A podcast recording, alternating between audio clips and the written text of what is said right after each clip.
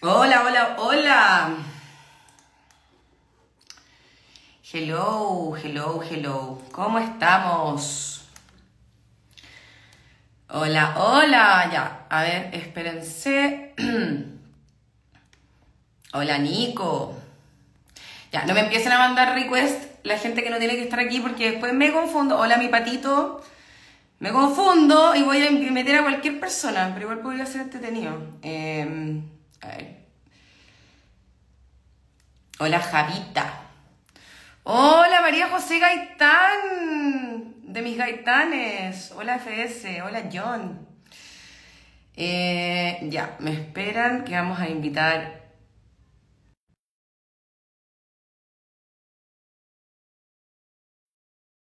en el mundo. Hola, Canepa. Finita. A ver. Muy bien. Ahí. Bien, Hola, ¿cómo estamos? ¿Se escucha? ¿Se ve bien? Buenas tardes, Rolando. ¿Se escucha? ¿Se ve bien? Espero lo que... Ay, gracias. Sí, como que varía de color. Eh, ¿Se escucha? ¿Se ve bien? Para que partamos, nos congelamos, en serio. Sí, yo. ¿Seré yo? ¿Serás tú, Nick? ¿Estáis con buen wifi? Con- no, con- claro, yo, yo veo y escucho perfecto. Ya. Perfecto, entonces bienvenidos al último lunes de live de Economía durante el verano. Este es el último, después ya volvemos en marzo, pausa comercial y ya volvemos. Bueno, se nos fue 2022, partimos 2023, un año sobre, de las pocas cosas que hay consenso, es que viene rudísimo en términos económicos, sociales, hay muchos temas dando vuelta y por eso quisimos ahondar en varias materias y para hacerlo estamos aquí con un tremendo invitado. Estamos con Nicolás de Camino, que es Executive Chairman de Zeppelin, que para quienes no saben es una plataforma de soluciones financieras para empresas que, si no se acuerdan ustedes, posicionó a Chile ahí en lo alto del mapa mundial del emprendimiento durante 2022. Buenas, Nico, Javi, ¿qué tal? muchas Bienvenido, gracias muchas por gracias por venir a conectar con nosotros durante una horita. Y siempre un agrado estar acá.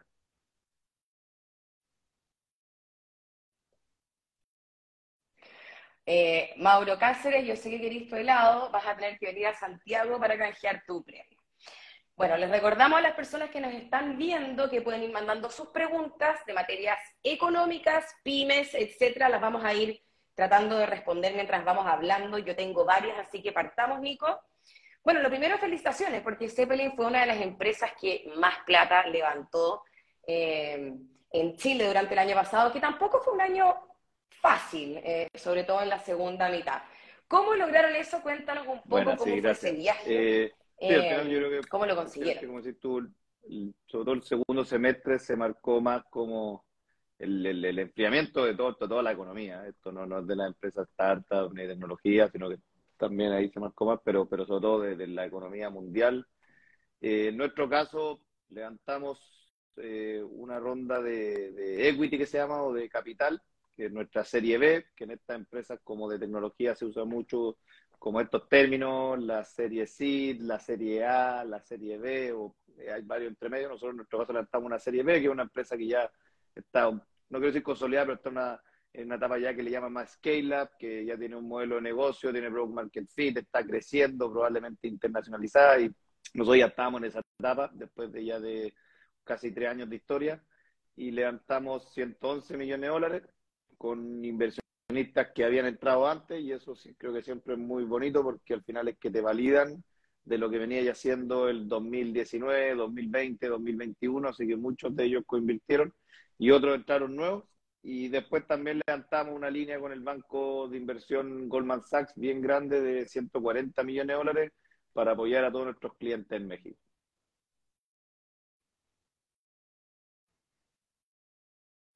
Impactante. Oye, pero lo que decís tú un poco, 2022 fue el año en el, que, en el que llegó un poquitito el invierno para las startups que tuvieron años de gloria previos.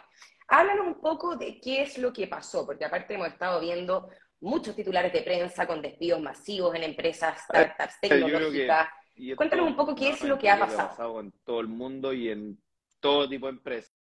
Eh, que al final lo que ha pasado desde que Sí. hubo tanta inflación en el mundo, más guerra, empezó a la economía enfriarse. Esto viene con lo que, no sé si un poco lo que dicen la subida de tasa de interés y eso hace que la economía se contraiga. Y en el mundo, particularmente asociado a tecnología, que son empresas que son mm, de mucho crecimiento, de alta inversión, eh, a veces a las que más les pega. Entonces, no sé, tuviste noticias de Amazon, de Facebook, recortando Tesla, que recortó, no sé, o sea, perdón, eh, bueno, Tesla también, pero Twitter ahora que el más sacando, Twitter sacando la mitad de los empleados. Eh, muchas empresas de tecnología en el mundo y en Latinoamérica, fintech y startup, hubo un periodo de contracción porque venía muy acelerado y tanto enfocado en crecimiento y hoy día la verdad es que la mayoría de estas empresas se volcaron a buscar como profitability, a ser estables, a buscar más números azules, si lo queréis ver en términos más simplificados, más que solo crecimiento de primera línea. Y eso viene con ajuste al final del día.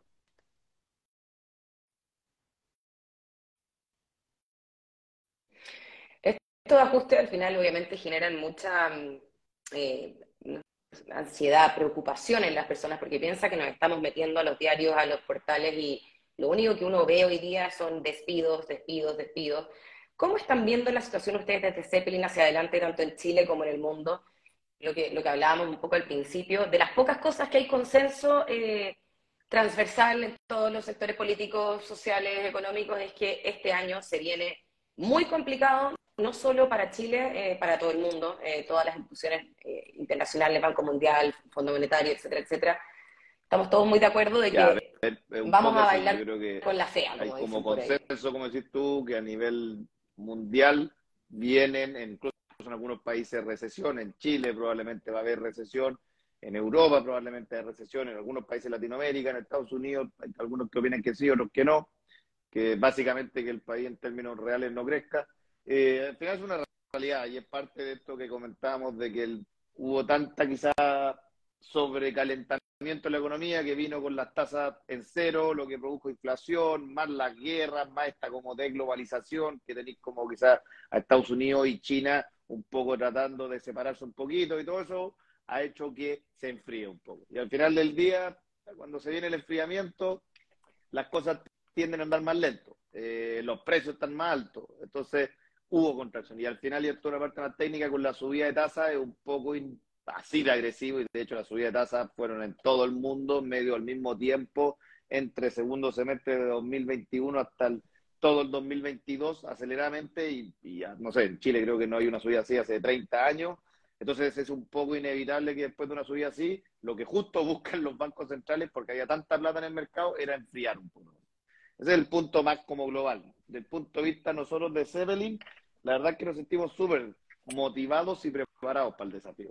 Nosotros hemos estado, bueno, un poco lo que partiste preguntando, hoy día somos una compañía súper bien capitalizada, tanto internamente para poder desarrollar nuestra plataforma, nuestro producto. Nosotros somos una compañía de tecnología y, y tenemos un equipo, no sé, de 200 ingenieros más 500 colaboradores en total y un poco estamos súper motivados y lo vemos como una gran oportunidad para nosotros en particular. Tenemos también estas líneas, como el caso que dijimos de Goldman Sachs, tenemos en total, no sé, más de 400 millones de dólares disponibles para nuestros clientes, que son principalmente empresas B2B, empresas que les venden a otras empresas. Nosotros nos sentimos con un producto súper potente, con una propuesta de valor bien única, con un servicio increíble y creemos que estamos súper preparados para justamente salir a ayudar a los más necesitados que van a ser las empresas y sobre todo las pymes. Eh, entonces, por nuestro lado, lo vemos dentro del escenario que sabemos que hace complejo para todos, internamente lo vemos como una oportunidad con harta humildad de salir justamente a aportar con nuestro granito de arena porque va a ser un año difícil, sobre todo para las empresas y para qué hablar de las personas. Y creemos que estamos justo ahí para apoyar en ese problema.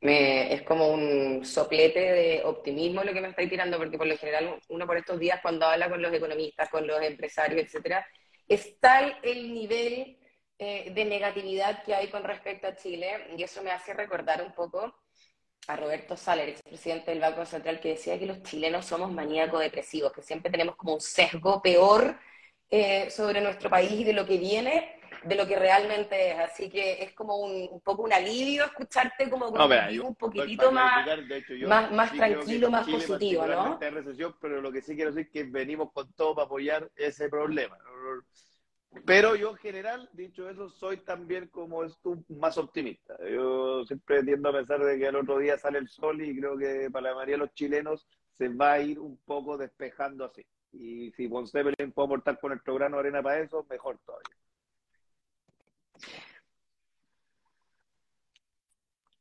Oye, hablemos un poco eh, de lo que significa una recesión a nivel general, pero sobre todo específicamente para las pymes. ¿Cómo les afecta una recesión para las empresas un poquito más pequeñas, medianas? Eh, como en el fondo lo que viene ahora. grande, típicamente primero tiene un equipo bien preparado de economistas y tiene la capacidad primero para probablemente prepararse para el invierno. Es como que empiezan a acumular comida, eh, casi como un oso preparado para hibernar. Entonces, literalmente, ¿qué hicieron muchas empresas el 2020, por ejemplo? Se endeudaron a largo plazo, las tasas estaban súper baratas y acumularon reservas porque sabían que probablemente después venía difícil. Las pymes no tienen esa capacidad. Las pymes normalmente viven con su liquidez pensando en las próximas dos, cuatro semanas. Entonces es súper complejo. Tienen menos acceso a financiamiento, tienen menos herramientas para ordenar y conocer su negocio. Tienen menos manos al final del día y lo más probable que también no tienen un CFO o un gerente de finanzas especializado, una tesorería tesorería, tienen como un gerente general que el comercial, que el financiero, que el que hace todo y el vendedor. Eh, entonces es más complejo. Y de ahí nosotros por Zeppelin creemos que justamente podemos aportar ahí. Nosotros somos una plataforma gratuita donde todas las empresas se pueden enrolar. ¿Qué significa esto? Hacerse una cuenta, darnos acceso a ciertas claves, por ejemplo, impuesto interno, para ir a buscar la información para por ello. Con esa información solo buscamos, te devolvemos un software que te ayuda a entender tu negocio. Y creemos que es la primera parte. ¿Y ¿cuánto estoy vendiendo? ¿Cuánto estoy comprando? ¿Cuándo me emito una nota de crédito? ¿Cuánto tengo que pagarle a mis proveedores? todo eso te ayuda a entender tu negocio. Y de ahí, en esa plataforma, podéis pedir financiamiento a tres clics. Entonces, eso es un poquito nuestra propuesta de valor en términos simples para justamente apoyar a las pymes que lo que más van a tener es problemas de liquidez. Esa es un poco la realidad. Se viene difícil. Y creemos que podemos aportar nosotros ahí con ese espacio.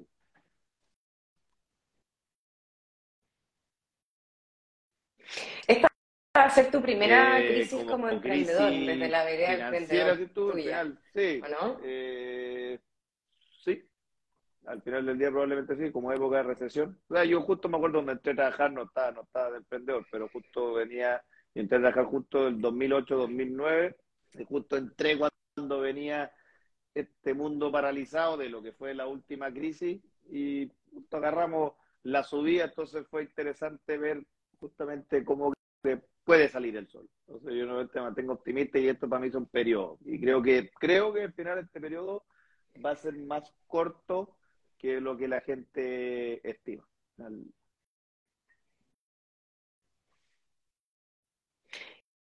Ya, ya hay varias voces de esas elevándose, que bueno, segunda buena como cosa que escuchamos esta noche. Respecto a cómo surfear la ola que viene, ¿qué consejos les, les podríamos dar a los emprendedores, a las pymes, para, para en el fondo prepararse para los meses que vienen, que en el fondo todavía no se ha sentido tanto, tanto, tanto la mala onda, eh, la, mala, el, frenazo. como, que, quedan todavía los peores números más adelante. Y viene el invierno, prepararse para el invierno. Entonces empezar adentro lo posible a ordenar las finanzas. Si pueden cortar gastos innecesarios, corten esos gastos necesarios. Si pueden quizás enfocarse en fidelizar clientes, hagan y fidelicen a esos clientes. Si pueden empezar, por ejemplo, a ordenar sus finanzas, háganlo. Nosotros, de hecho, literalmente en Zeppelin prestamos justamente un software para que te ayude para eso. Si quieren, podemos ayudarlo hasta asesorándolo en cómo ordenar sus finanzas.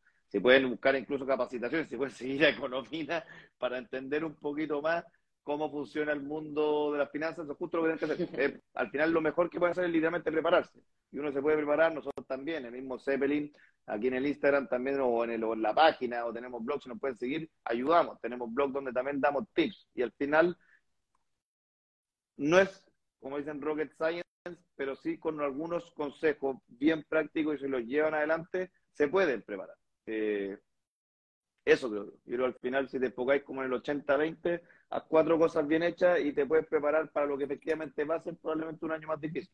Pero yo creo que también en parte se ha venido sintiendo ya desde el semestre pasado. Entonces ahora ya, ya, bien, ya algunos se han ido preparando, o quiero creer así al menos.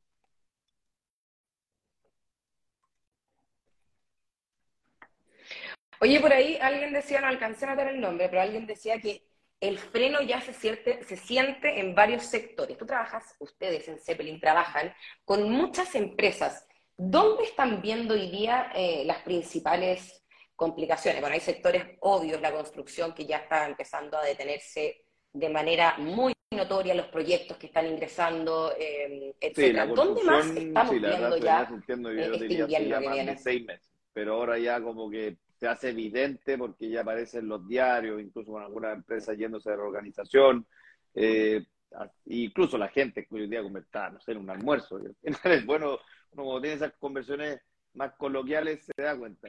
La gente comentando con los tasas los créditos hipotecarios, nadie se está comprando un departamento.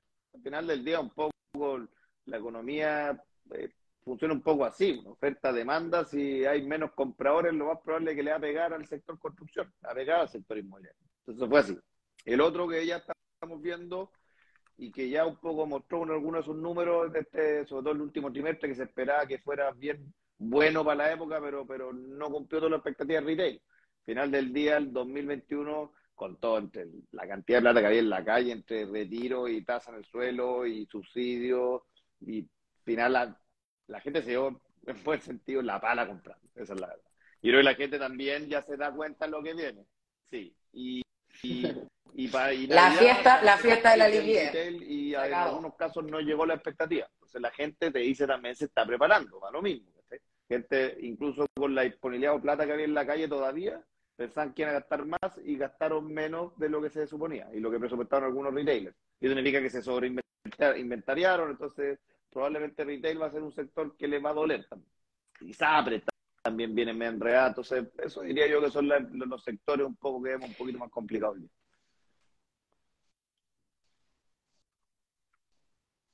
Sector salud, ¿para qué decir? Oye, tú sabes que yo soy súper fija, yo me, yo me fijo, miro, miro todo el día y me fijo mucho en la economía real. Yo no sé si tú compartís esto conmigo, pero a mí me ha costado ver que esto se empiece a traducir en las personas. Y te voy a decir, te voy a dar un indicador que para mí es, puro tacto, pero, pero yo me fijo mucho. Me fijo cuando camino por las calles, me fijo cuando voy al centro. Veo que los boliches están todos llenos. Yo digo, ¿en qué momento esta cuestión se va a acabar. Como que pareciera que todavía venimos con el vuelito de las platas locas, porque yo veo que todo está siempre lleno, el mall, no sé qué. Entonces yo digo, chuta, como que estamos viviendo una realidad paralela en la que las noticias son súper malas, pero que pareciera que todavía mainstream no, no, no alcanza a agarrar el gato. En el tema, en el, sí, en el tema de los hipotecarios, absolutamente, absolutamente. En el tema inmobiliario, sí, porque también son inversiones mucho más grandes, ¿cachai? Pero a mí me pasa que todavía veo que esto no ha pegado como yo siento que debiera. Y el mainstream, así que hablar, porque dijiste mainstream también, como...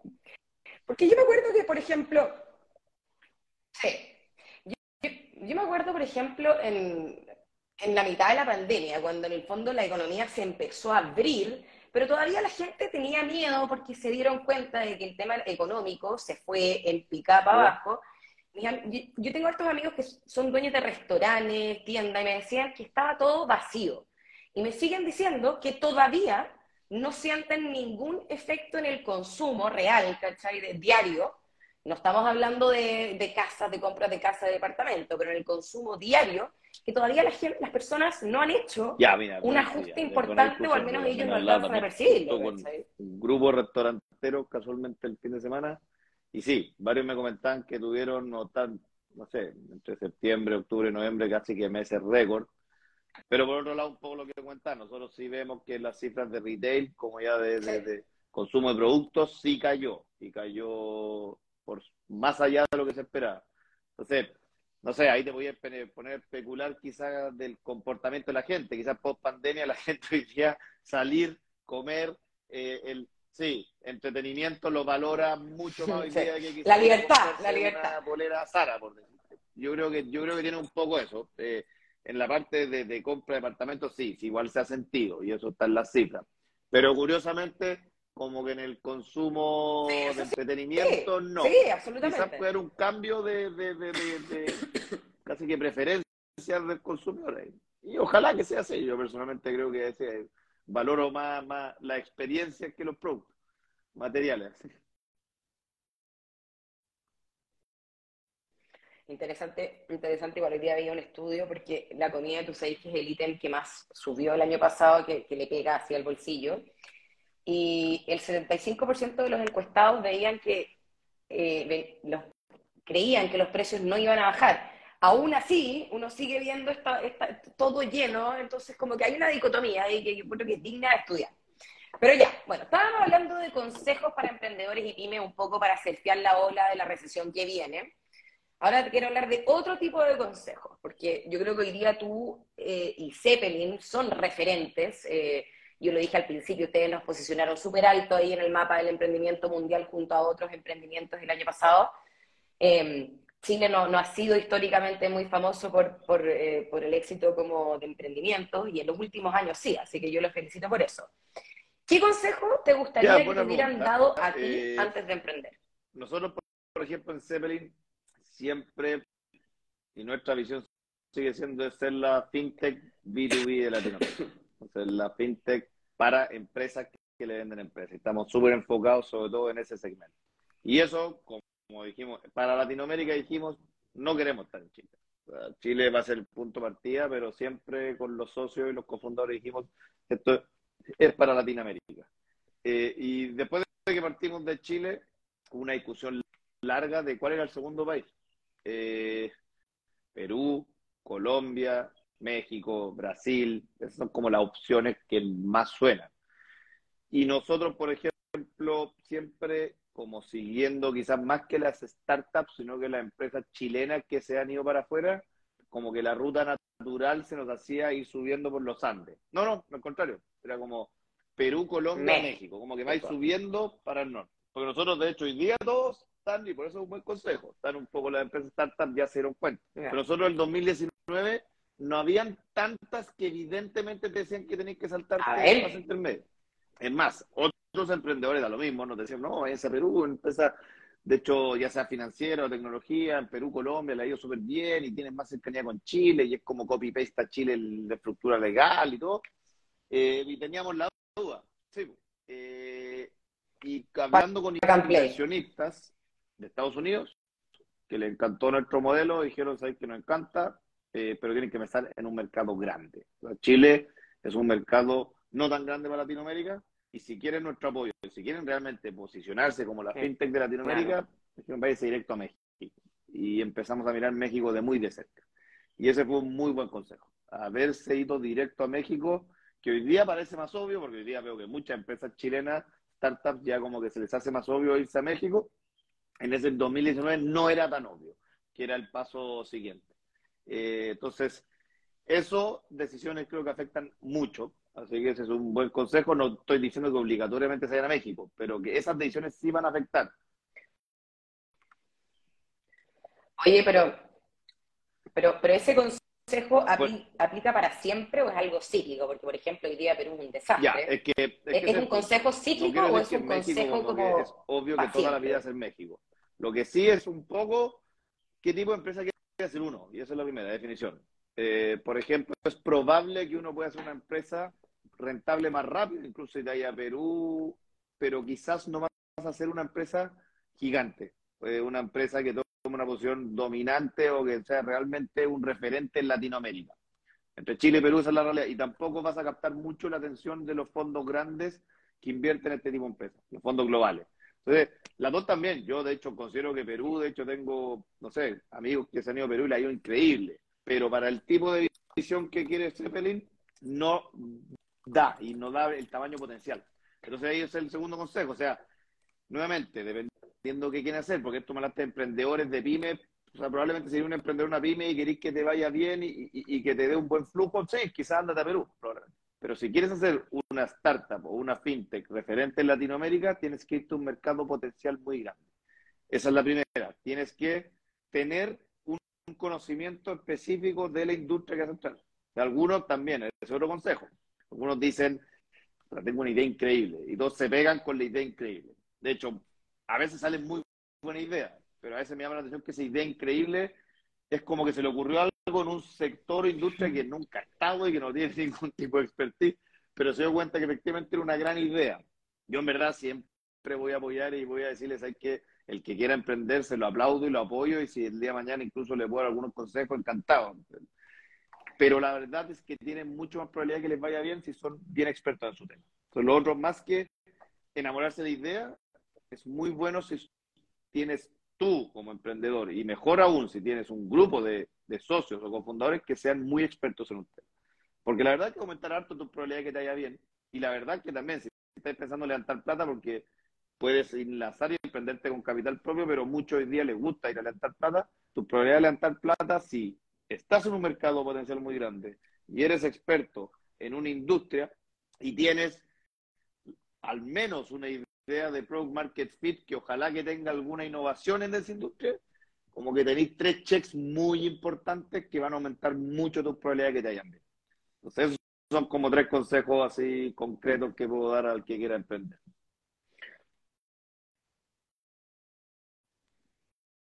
Buenos consejos. Y lo bueno que esto queda guardado para que lo puedan ver después. Tú caché que la gente aquí va entrando y va saliendo y va cambiando todo el rato.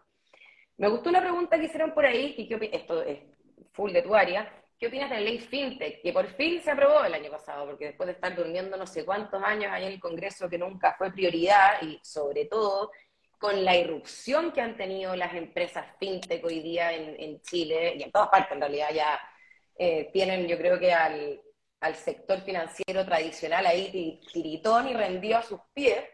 ¿Qué opináis de la ley FinTech? Contemos un poquito de qué se trata. Me gusta eso, sí, que, la industria se haya aprobado. rendido sus pies. Pero la verdad es que yo lo pienso un poco, no al revés, pero creo que es muy bueno que se haya aprobado la ley FinTech, pero para que ahora funcione bien, justamente lo que yo creo y lo que espero es que justo el sector financiero tradicional no lo vea como una amenaza, sino que como un complemento.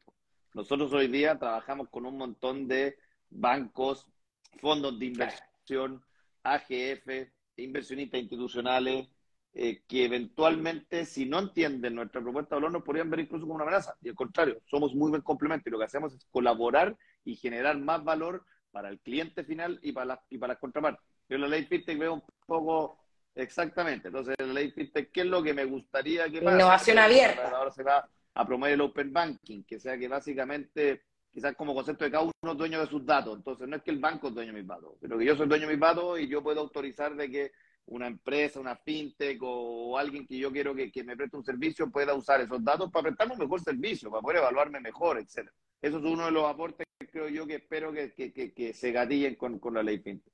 También los pagos deberían masificarse más, deberían entrar varias fintechs, que hoy día hay varias fintechs, sobre todo pagos más B2C, más que pagos B2B, debería generar más competencia y harto como términos de, de, que yo creo que va a empujar la que bajen los precios. Normalmente no sé, pues la gente no sabe esto, pero cuando tú vayas a pagar con una tarjeta de crédito, al comercio típicamente le cobran como un 2,5 a 2,9%. Y eso es una pyme que le están cobrando caro porque le paguen con tarjeta de crédito. En Brasil esto no sé, hay uno que se llama Pix que desarrolló que las tasas se fueran cada vez más para abajo. Entonces, son los usuarios los que ganan. Yo creo que la ley fintech al final es, un poco eso, es apoyar la democratización. Y generalmente la democratización con innovación genera beneficios para la mayoría más que para algunos. Entonces, eso es lo que espero yo de la ley fintech.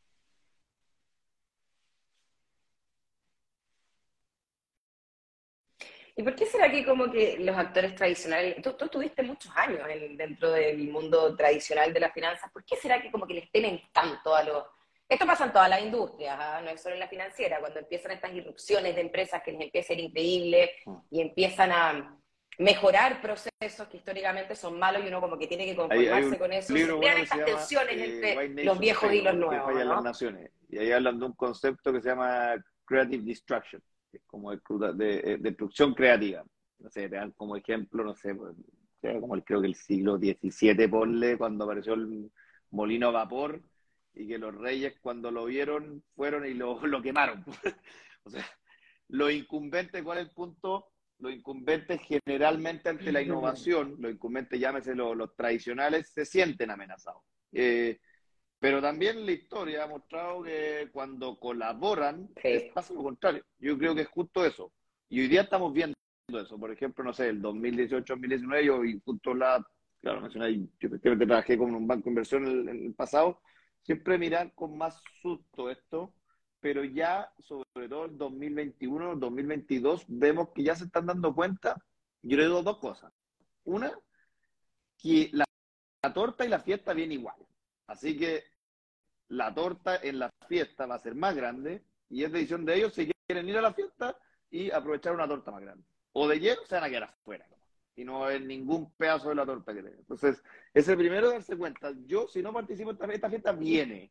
Puedo tratar de evitar, puedo casi que cortar la luz, a ver, tratar de sabotearla, pero viene. Tapar el sol con un dedo. Eh. Y lo que pasa después es que cuando hay que se dan cuenta que pasa ese susto de sentirse amenazado, se dan cuenta que hay mucho más oportunidades que amenazas. Y en concreto, si tú miráis, por ejemplo, JP Morgan también salió y lo fue notable. Después de muchísimos años, al cierre del año pasado, JP Morgan hoy día vale más que Facebook. Y JP Morgan se ha tomado todo súper en serio. ¿cachai? Hoy día en pagos B2B mueven trillones, literalmente. Entonces, no hay que sentirse amenazado. Al contrario, es como lo que dicen los gringos, embrace it y darse cuenta que las fintech tampoco es que las fintech van a hacer desaparecer los bancos. No. Primero los bancos son regulados, las fintech la mayoría a de la ley fintech, pero no, y lo que hace se complementa, eh, justamente. Entonces, deberían verlo como una tremenda oportunidad y el que efectivamente no se dé cuenta que es una tremenda oportunidad, sí, yo creo que ese va a tender a perecer.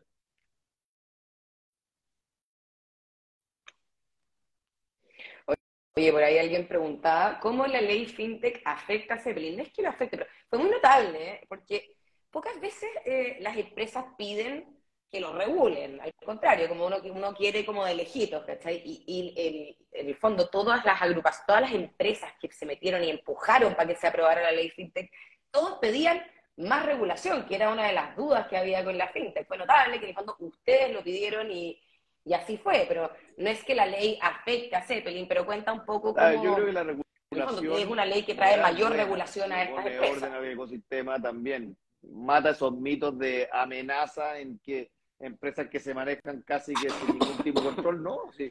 nosotros tenemos problemas con, con regularnos, de hecho, en México es full regulada y, y en Chile también reportamos la UAP, CMF, o sea, cumplimos todos los requisitos, KYC, AML, y eso está perfecto. Y vamos a seguir mejorando nuestros procesos justamente para eso. Particularmente, la verdad es que para nosotros, y estos medios técnicos que somos B2B, la ley FinTech no nos afecta tanto como otras empresas. Hoy día afecta más a empresas que hacen crowdlending, a empresas de pagos B2C. Yo creo que nos pega al contrario, a favor, medio técnico en el Open Banking, porque Zeppelin, ¿qué hace? Usa data para poder evaluarte como empresa. por eso te vimos, por ejemplo, las claves de impuesto interno para encriptarlas y poder devolverte esa información para que puedas gestionar tu negocio, pero para también automatizar la decisión si puedo o no darte un financiamiento en literalmente 30 segundos, tener tomar esa decisión y poder automatizar esa decisión. Yo mientras más data y mejor data tengo, mejor puedo tomar decisiones. Y puedo ayudarte también a darte mejores condiciones, a probar muchas más empresas que hoy día quizás podemos tener menos o información menos perfecta. Entonces, nosotros felices. De hecho, no creo que esto de Open Banking se acelere, también lo de los pagos, incluso en nuestro caso B2B, que es pago entre empresas, también todos estos desarrollos que se aceleren. Y la ley FinTech en teoría debería ayudar a promover eso. Así que nosotros felices que exista.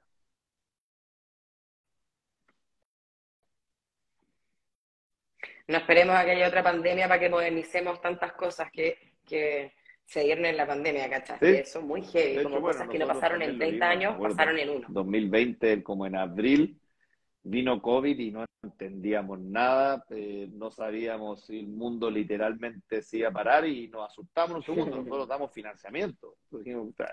hablamos con nuestros partners porque tenemos como fondos que nos ayudan a apalancar el financiamiento y nos compran los créditos, las facturas, todo, y están todos con las manos en el aire, así que, oye, y como que 30 días después empezó a pasar un poco el susto y después vino este fenómeno increíble de que todos se dieron cuenta que el mundo iba a seguir andando, pero iban a tener que como que ajustar su manera de trabajar, su manera de tomar decisiones, de comprar, de financiarse, y eso naturalmente la fintech, la startup, a todos los que eran full digital les pegó increíble.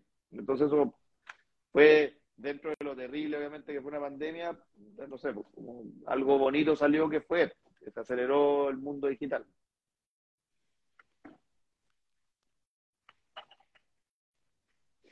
Oye, ya, última pregunta y pasemos a otro tema.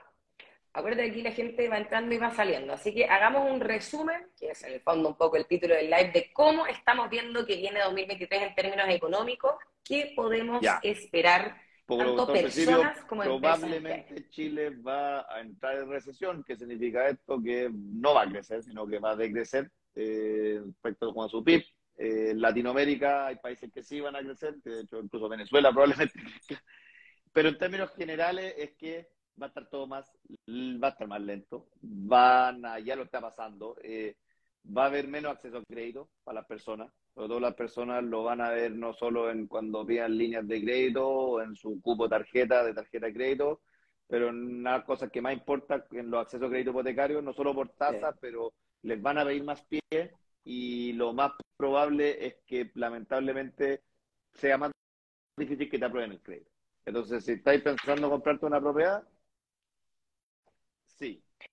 ya, ya, están, ya están más restrictivos los, bancos, bastante más. Los bancos, todavía lo sabemos, están cortando líneas. ¿Qué significa esto? Que a las empresas que típicamente les revisan una vez al año las líneas de crédito, oye, si este año te viene aprobado 50 millones de pesos para líneas sobre giro, algunas se están cortando. Y algunas, por no decir a muchas, sobre todo en industrias como las que hablamos al principio. Entonces, va a ir menos plata dando vuelta. Eh, ojalá, que es lo que espero yo, que sea más suave de lo que todos esperan porque al final del día eso viene un poco lo que toca al principio, cuando hay menos plata dando vuelta, no sé, el impacto final es que te pierdas tu trabajo en el extremo, que es la parte más triste, que la empresa tenga que ajustarse, entonces todo se empieza a ajustar. Yo creo que va a ser más moderado, esa es la verdad. Yo soy más optimista. Tú estás, del lado del Banco Mundial, viste que el Banco Mundial el viernes dio sus proyecciones para Chile y son menos pesimistas que, Yo creo que, que las de la mayor parte del mundo. En Chile más morado sobre todo porque hay una parte que no está tomando, que Chile también venía de un 2019 duro, más un 2020, entonces como que la parte de, de orden interno yo siento, yo lo veo más ordenado. Por lo menos hoy día, no sé, pues se puede, se puede operar, se puede trabajar, entonces yo creo que la gente está dando cuenta de eso también. La otra, hoy día, ayer leía la entrevista a un empresario en el, en el, Mercurio y él decía, no, que se dice que los empresarios están todos saliendo de Chile, y me imagino que él debe saber, porque entre ellos se conversan. Yo los veo más comprendidos que nunca. Entonces, yo soy más optimista. Eh, dicho eso, tomen las precauciones. Y eso es, ahórrense esa quizá ese gasto adicional en algo que no es totalmente necesario eh, elijan bien sus prioridades y sobre todo las empresas, mi recomendación y sobre todo de Zeppelin es ordenen sus finanzas, cuiden la caja. Al final del día, y esto es importante, las empresas no cagan por solvencia. ¿Qué significa esto? No mueren porque no son capaces de pagar sus pasivos. Las empresas realmente mueren, y las más grandes y las más chicas, por liquidez. Entonces, la liquidez y la caja es lo más importante. Ustedes pueden decirte que yo no, en dos, tres años me ordeno y pago mis deudas. Pero lamentablemente la máquina te aprieta cuando se acaba la caja. Y en Zeppelin ese es el primer dolor que tratamos de resolver. Ordenar tus finanzas y proveerte de liquidez inmediata. Eh, ese es como nuestro granito de arena para este problema. Eh, y al final del día te ayudamos a conocerte. Yo creo que bueno, algo muy bueno y que me encanta es lo que hacen Economía y nosotros lo aprovecho de decir. Hicimos una encuesta a, nuestro, a nuestros clientes y como que educación financiera fue como una de las, creo que las dos o máximo tres de las cosas que le importan. Como liquidez y educación financiera me sorprendió lo alto que salió arrancado. Y eso es a nivel de empresa y de persona. Pero también lo que tú haces personalmente, Javi, es un gran aporte. La gente, es, y es verdad, y la gente incluso, y esto perdón, incluso dentro de Sebrin, no sé, uno personalmente a veces uno lleva mucho tiempo en esta industria, pero uno asume que la gente entiende más y está bien que no entiendan bien. Si el mundo de las finanzas es técnico, es más encima a veces en unos idiomas que te lo enredan más de lo que te lo simplifican. Eh, entonces, está bien preguntar. Eh, no hay preguntas tontas, hay respuestas tontas, no. Así que preguntar y tener curiosidad y admitir que uno no es experto en este tema y no hay que ser experto, no, no sé, puede que una tasa de interés, un crédito, un financiamiento. O sea, ¿por qué tenéis que saber esas cosas? Está bien no saber. Y bien apoyarse y buscar esa ayuda. No, y, y, está muy mal asumir que las personas saben de esto o tienen que saber de esto, y ese es el gran error que cometen todas las empresas. Oye, eh, hablaste de un tema muy importante, que es la liquidez, y perdón por el autobomba aquí, pero yo estoy aquí para educar.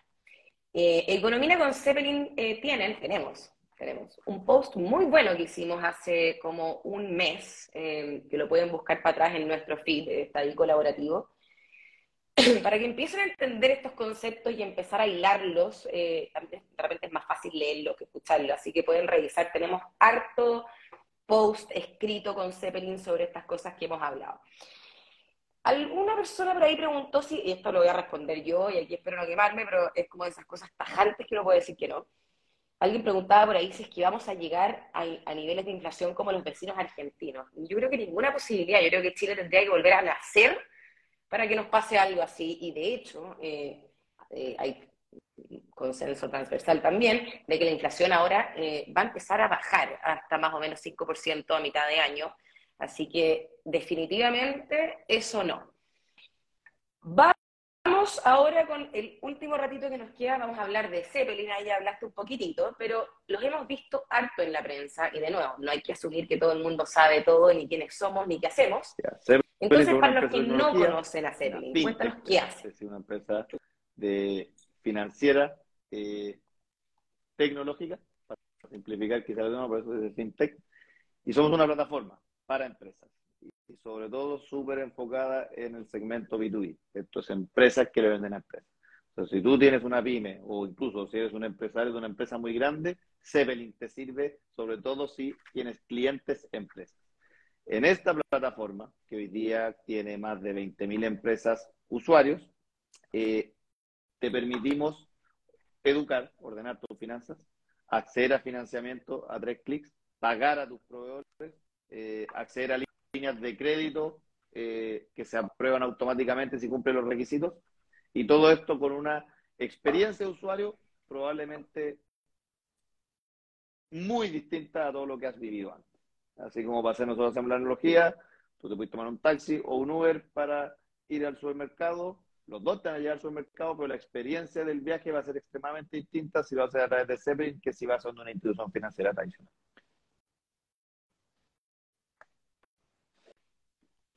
Primero, nosotros. ¿Eso en, qué sentido? ¿De, todo el viaje? No te decimos ahí que, oye, te vamos a ir a ver a la oficina, no te pedimos papeles, ni te decimos anda notaría y que deja evaluar y que entre a comité y te respondemos en un mes. No. Te decimos, métete a zeppelin.com y ármate una cuenta. En esa cuenta te vamos a pedir para poder hacerte la vida más fácil a ti, por ejemplo, en el caso de Chile, porque también estamos en México y Chile, hoy día son más o menos mitad, mitad, eh, te decimos en el caso de Chile que ingreses tus cuentas de servicio impuesto interno. Esa la encriptamos. ¿Y por qué hacemos eso? Justo como va a ser la analogía, así cuando con Uber te dice que dame tu tarjeta de crédito para poder prestar tu servicio más barato, si no tienes que pagar con plata al chofer y está todo automatizado, para nosotros ir a buscar toda esa información por ti. Entonces vamos y buscamos la información de tus ventas, de tus compras, veamos quiénes son tus clientes, buscamos tus proveedores y después, magia, te aparece un software gratuito, un SaaS, que te dice, estos son tus clientes, estas son tus cuentas por cobrar. Oye, te acaban de meter una nota de crédito, te he publicado en Enducom. Oye, acuérdense que pagar la TGR. Oye, acuérdense que pagarle un proveedor. No tienes plata, te presto plata para pagarle al proveedor. Oye, no tienes liquidez, adelanta tus cuentas por cobrar. Y todo eso que dije, lo voy a hacer en dos horas y tener incluso la plata ese mismo día en la cuenta. Entonces, eso en una institución financiera tradicional es imposible ¿Cómo lo hicimos nosotros? Con un equipo como de 500 personas, aunque al principio éramos 6, y automatizando muchos procesos para hacer un producto digital más fácil para el usuario y también muchos procesos internos para poder tomar decisiones, sobre todo como prestamos financiamiento, de riesgo automatizado. Eso, no sé si fue muy técnico o no, pero es como, como, como parte resumida. Ahora, no, no, no, no, no. Ahora, esto no, quiere decir que sean hiperlaxos en, la en, los préstamos de plata cualquiera. ¿Cómo se llaman? Zeppelin. no, sale no somos, no somos nada de laxos, esa es la verdad. Pero sí elegimos y podemos automatizar la decisión para buscar buenos operadores. Eso es lo que es. Por ejemplo, cosas curiosas, nos hemos dado cuenta hoy día que mientras más clientes grandes tengo una pyme, la verdad es que las probabilidades de que sea un buen cliente aumentan muchísimo. Buen cliente en el sentido como de que tiene buena capacidad de pago, de que es un buen operador.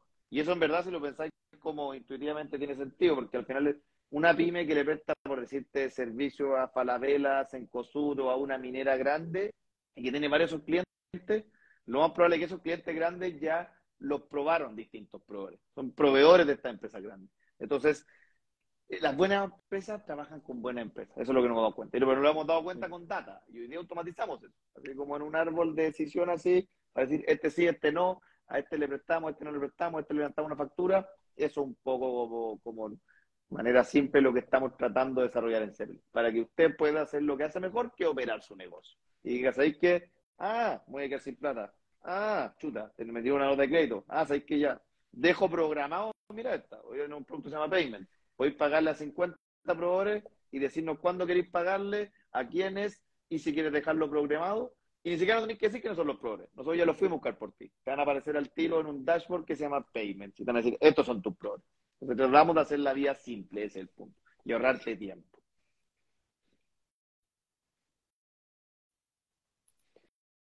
¿Trabajan con pymes PAME? Sí, mayoritariamente. Nico, vamos con preguntas y respuestas bien rapiditas. Pero Necesariamente debe ser una pyme que te venda empresas. Poder operar en Zeppelin y tener, y tener una evaluación. Lo que sí es, si tienes hartos proveedores, eso puedes operar. Puedes salir y pagarle a tus proveedores que son probablemente empresas.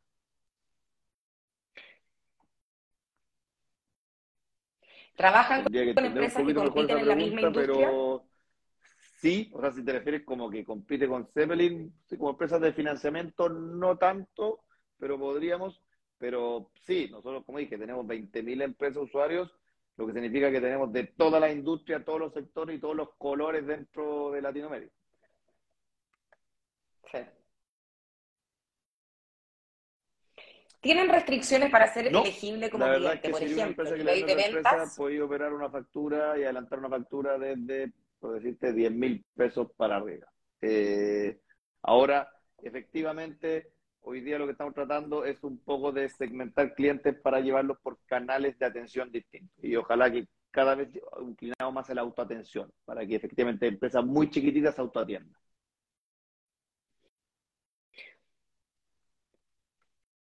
Oye, por ahí un consejo para emprendedores y después seguimos con Zeppelin. Ahí preguntaba alguien, pensando en la industria el retail. ¿Qué país es más sólido para emprender entendiendo que se viene una recesión en Chile? Eh, sí, pues somos que la TAM. La TAM, yo, creo, que es la pregunta. Chile, yo creo que de hecho, Chile, de hecho, incluso los fondos como gringos especializados en esto, ven a Chile como un gran laboratorio.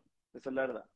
De hecho, Chile, ¿qué tiene? Tiene una buena institucionalidad, tiene una buena infraestructura, tiene fondos especializados hoy día, especializados para Chile, tiene todo, todo lo que armó Corfo para poder potenciar a, las startups. Entonces yo creo que Chile es un gran país para partir, esa es la verdad, para que no se malentienda un poco lo que decía de irse un día mañana a una México, una así. Yo creo que lo, yo creo que es una chilena. Pues, no, yo creo que es alguien que pregunta como, como segunda opción. Va lo mismo. Si estás pensando en grande, te recomiendo irte a México, Colombia y si te tienes mucha fe a Brasil, porque Brasil es más competitivo, es más grande el mercado, pero hay mucho más competencia, tiene la barrera de idioma y otras complejidades. Entonces, probablemente México y Colombia son las mejores chances para ti si estás pensando en una empresa de tecnología que ojalá se expanda por Latinoamérica.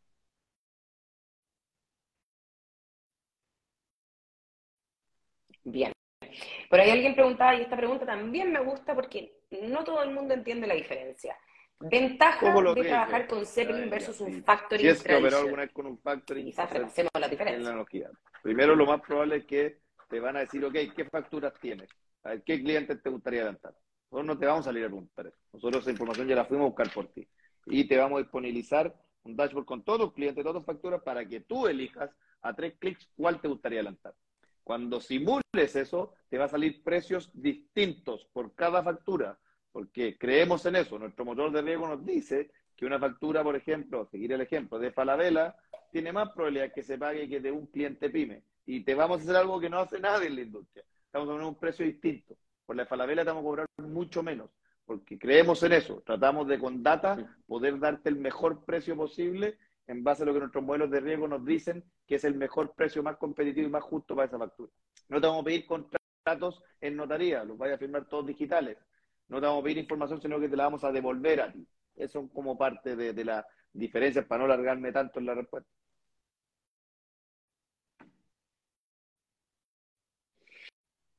Oye, em, no se me ocurre una mejor palabra que julepe, perdón, ahí por slang. Entonces es que a la gente le da mucho julepe todavía el tema de las empresas tecnológicas, de que tus datos anden dando vuelta por aquí, y por allá. Em, es un tema sensible, entonces por ahí alguien estaba preguntando. Mis datos quedan en la nube con Zeppelin, ¿cómo protegen los datos? yo literalmente no podría ir a buscar esos datos, por ejemplo. No podría simplemente. En particular, en Zeppelin, ¿qué datos encriptamos y sobre todo son las claves de impuesto interno en el caso de Chile? Y esto en algunos casos que son los menores, algunos clientes han dicho, bueno, ¿y cómo lo bajo? Simplemente cambias tus claves y eso es. Tú vas y te metes directamente al servicio de impuesto interno, pones cambiar claves y eso simplemente es la manera más fácil de bloquear y nunca dejar ningún rato de esta encriptación de los datos que nos dice. Entonces es bastante sencillo y mucho menos complejo que yo sé y entiendo el susto de alguna gente de lo que uno puede decir como ese julepe. Pero en el caso nuestro particular es bien simple, es bien seguro, en tres años y miles y miles de operaciones nunca hemos tenido ningún problema. Y no deberíamos tener ningún problema porque también el desenrolamiento es súper fácil.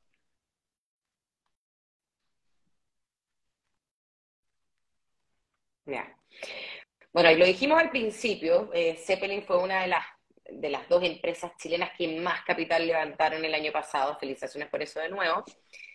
¿Cuáles son los planes de la empresa con, con ese turro de plata para los próximos meses y años? Ya están en Chile, ya están en México, ¿qué viene? Equity, esto es capital, patrimonio de Zeppelin, la estamos enfocando muchísimo en el producto. ¿Qué queremos? Queremos, volviendo a la analogía, hacerle la vida demasiado fácil. Y eso requiere inversión en producto, en tecnología, en ingenieros y en automatizar procesos. Vamos a estar súper enfocados en destinar nuestro capital propio a potenciar y mejorar el producto. No estamos buscando ir a un tercer país hoy día. Vamos a estar fielmente en Chile y México porque vemos que el mercado es gigante, que hay muchísimo para hacer, que la necesidad es más grande que nunca ahora que hay el problema del liquidez y que queda tanto mercado para abarcar que no sé qué, hagamos esto constantemente y súper bien y demos el mejor servicio que podamos a todos nuestros clientes en Latinoamérica. Chile, México hoy día y el día mañana pensamos otra cosa. ¿Qué hacemos también con la plata, por ejemplo, el caso este de Goldman Sachs, es darles acceso a financiamiento. Entonces vamos a tener muchísimo capital, tenemos mucho capital para poder darle financiamiento todavía a cinco veces la cantidad de empresas que estamos atendiendo. Y el día de mañana, cuando estemos cerca, podemos aumentar aún más esas líneas. Entonces, esa plata de nuestros socios va a ir a prestársela a ustedes, de nuestros partners financistas que son bancos, todos los como de los incumbentes son bancos que nos apoyan en esto, y el capital propio de Sebrin a mejorar el producto y poder atenderlo lo mejor que podamos.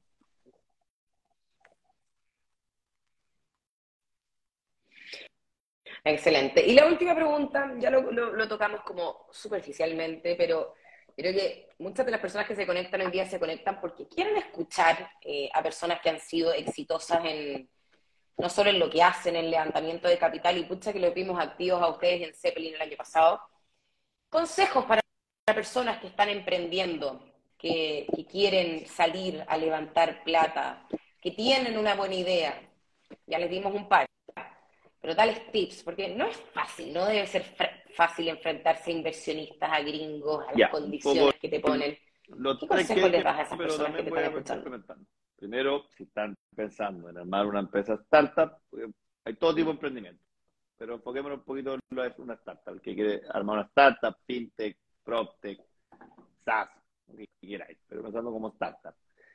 Piensen en un mercado grande eh, Lo que sea. Uno casi que puede hacer, agarrar un Excel si queréis, y cuando realmente le metí esos números, y la otra lo he hecho, la otra me pasó que dije este consejo, y se me acercó alguien después de una como charla, conferencia, me dijo, ¿sabes que Sonaba tan simple, pero tenéis razón, yo hice ejercicio. Y me lancé a emprender, y un año después hice ese ejercicio. Y empecé a chutar el mercado potencial, si yo pienso, ya es grande, yo voy a tener el 5, 10% del mercado, voy a tomar todo este tiempo, y el mercado de este tamaño, como que no da. Pues, o sea, da para emprender y tener tu pyme, pero el punto de vista del que te va a poner plata está pensando que él tiene que multiplicar su inversión 10, 20, 50 veces.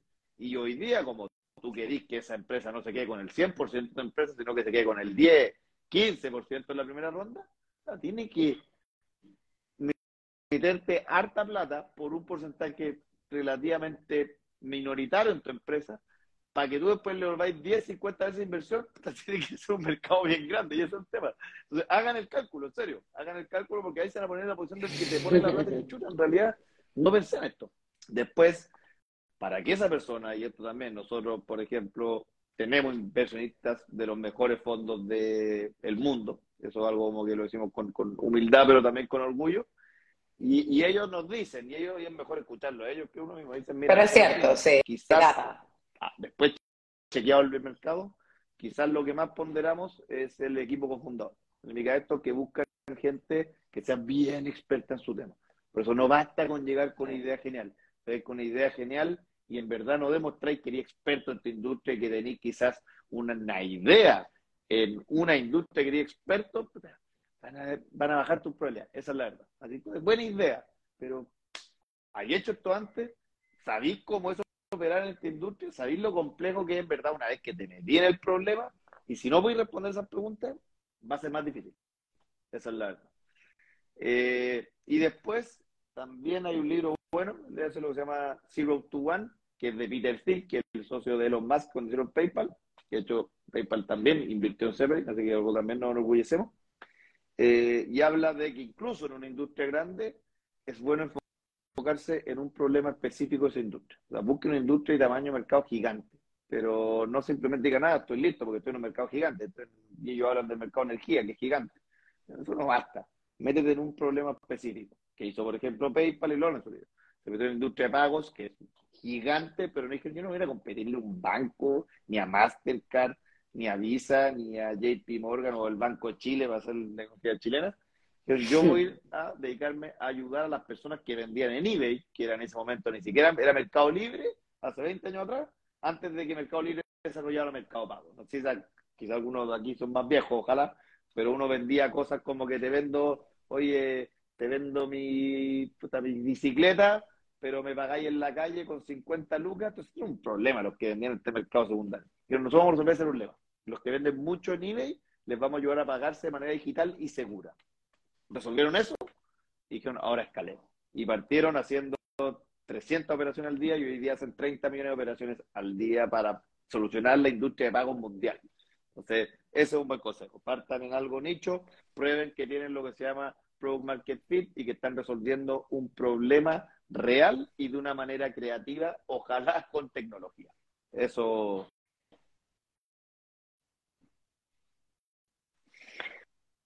Oye, me, me, me, cae como anillo el dedo escucharte. De hecho, nosotros aquí en Economía nos desaparecemos enero y febrero porque estamos preparando algo muy grande.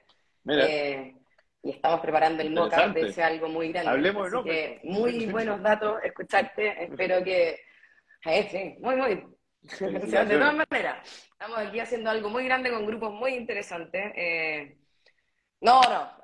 A viene un proceso largo, viene un proceso largo, pero ahí anoté dos cositas bien interesantes que dijiste. Así que muchas gracias por esos consejos. Nicolás de Camino, Executive Chairman de Zeppelin, que para quienes no saben es una plataforma de soluciones financieras para empresas.